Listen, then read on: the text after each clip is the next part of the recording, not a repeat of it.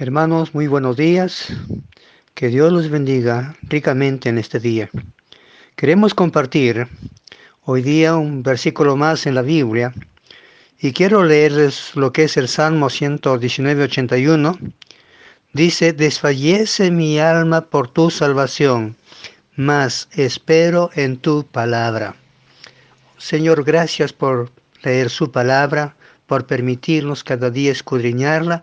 Oramos, Padre, que su gracia nos acompañe siempre y nos guíe a esa fuente inagotable de vida. Padre, gracias. En el nombre de Jesús. Amén. Estábamos hablando de David como prototipo, tanto del creyente como prototipo también de Israel, y hoy día hablaremos David como prototipo de Cristo. Los sufrimientos de David eran una sombra profética de lo que Cristo soportó por nosotros.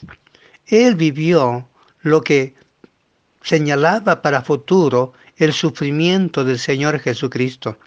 El Señor Jesucristo no, no nos pedirá que soportemos algo que no haya soportado antes. Cuando en el versículo 81 dice, desfallece mi alma, esta es una expresión de David. Pero Jesús lo experimentó cuando fue al huerto a orar. En Mateo 26, 38 va a decir, mi alma está muy triste hasta la muerte. Jesús sentía la angustia, sentía desfallecer su alma. Isaías profetizó este mismo momento. En Isaías 53, 11 dice, verá el fruto de la aflicción de su alma.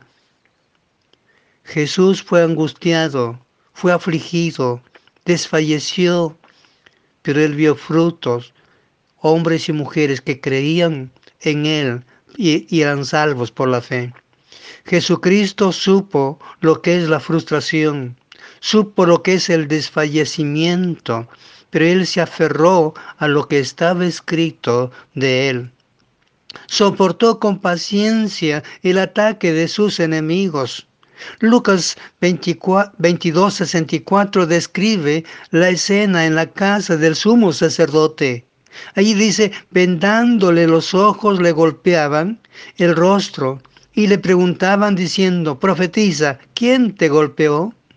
Es triste la escena que encontramos en este versículo. Hombres golpeando al autor de la vida. Sin embargo, él sufrió en silencio por amor a nosotros. Salmo 119, versículo 83 dice, porque estoy como el odre al humo.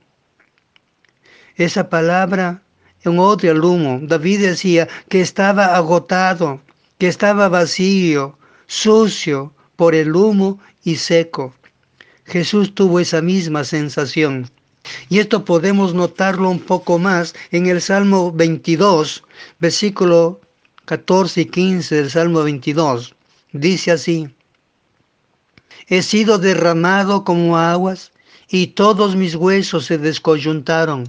Mi corazón fue como cera, derritiéndose en medio de mis entrañas.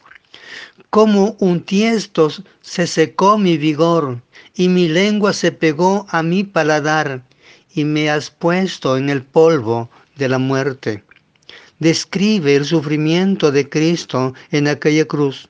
Esto es un vistazo a la mente y al corazón de Cristo en su aflicción suprema.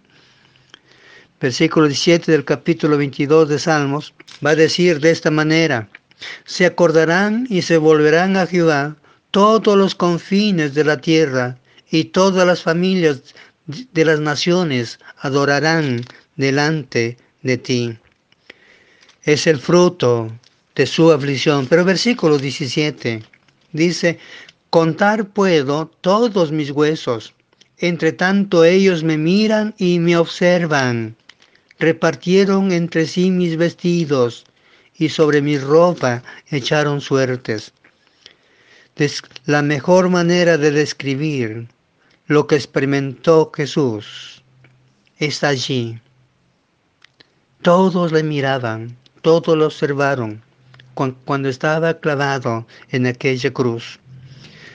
Y la mejor manera de escribir lo que experimentó Jesús es que Él estaba allí como un odre, colgado sobre el fuego del infierno para secarlo por causa de nuestros pecados.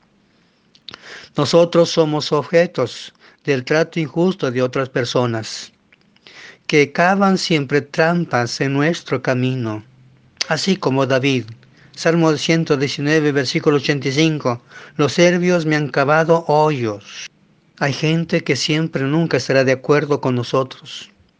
Nos maltratarán y pondrán trampas sobre nuestras vidas. Mire, Jesús también fue acusado de una forma falsa. De una forma falsa. Pusieron delante de él testigos que testificasen mentiras, con el único propósito, tener algo con que condenarle.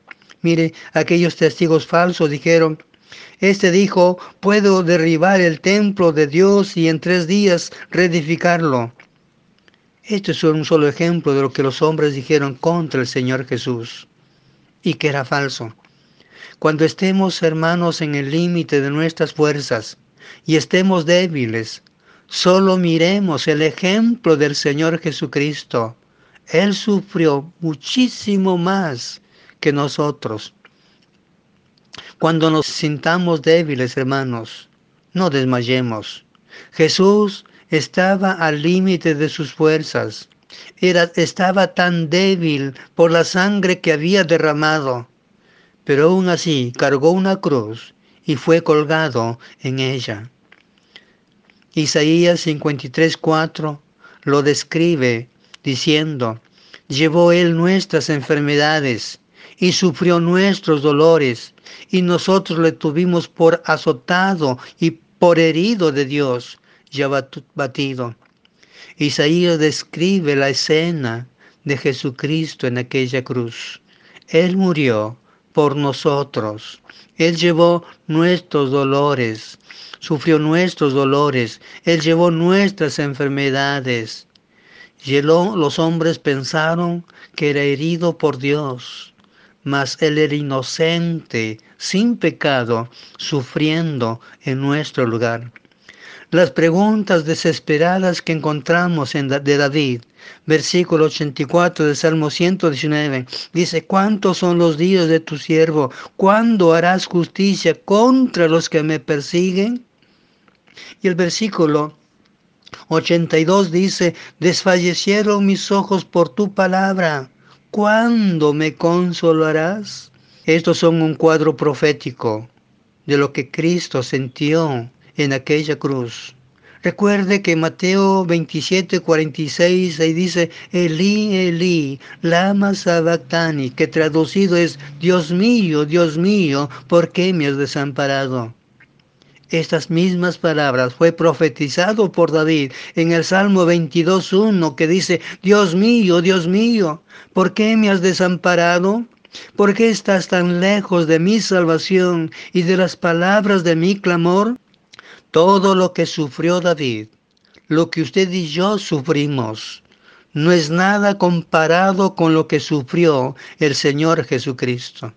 Él sufrió lo que nosotros no podemos imaginarnos.